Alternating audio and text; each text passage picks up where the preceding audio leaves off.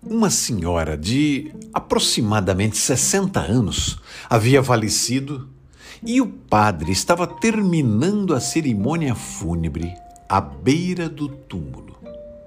Durante, durante todo o tempo, de casa até o cemitério, seu marido, um senhor de uns 70 anos, não parava de chorar e exclamava num brado de dor.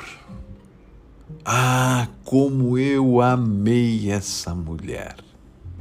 Aquela lamentação, feita de forma tão apaixonada, interrompeu o respeitoso silêncio da cerimônia. Parentes e amigos já estavam visivelmente constrangidos. Nesse momento, os filhos se aproximaram, tentando acalmar o pai. Tudo bem, pai. Nós entendemos o que o senhor está sentindo pela mamãe, mas não precisa mais ficar falando isso tão alto. O viúvo olhava fixamente para o caixão, sendo lentamente baixado.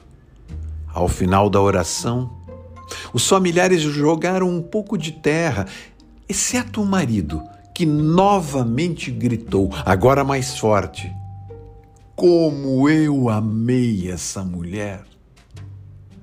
Os filhos tentavam em vão contê-lo, mas o homem continuava a repetir: Como eu amei essa mulher! Um a um, os parentes e amigos começaram a se retirar, mas aquele homem se recusava a sair de perto da sepultura. O padre se aproximou a fim de consolá-lo e disse: Eu sei como o senhor se sente mas está na hora de ir para casa e continuar a viver.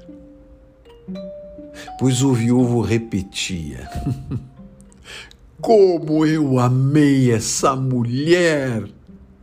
E o padre lhe falou mais alguma coisa.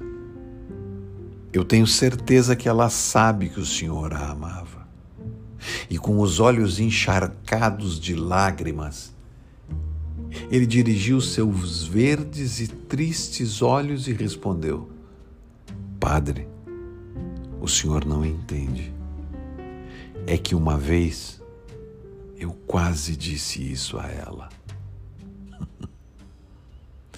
Quantas palavras de carinho e amor estão grudadas em nosso coração e nunca saíram. Quantos pedidos de desculpas estão aderidos à nossa mente? Quantas palavras de carinho estão guardadas com a gente? Seja solidário. Compartilhe todo esse carinho com as pessoas que podem, por enquanto, desfrutar desse teu amor e perdão. Não deixe para a última hora. Procure agora quem você ama e diga o quanto isso é importante para vocês dois. Não se economize. Deixe com as pessoas suas histórias de agradecimento, perdão, elogio e amor. Afinal de contas, somos as histórias que contam da gente.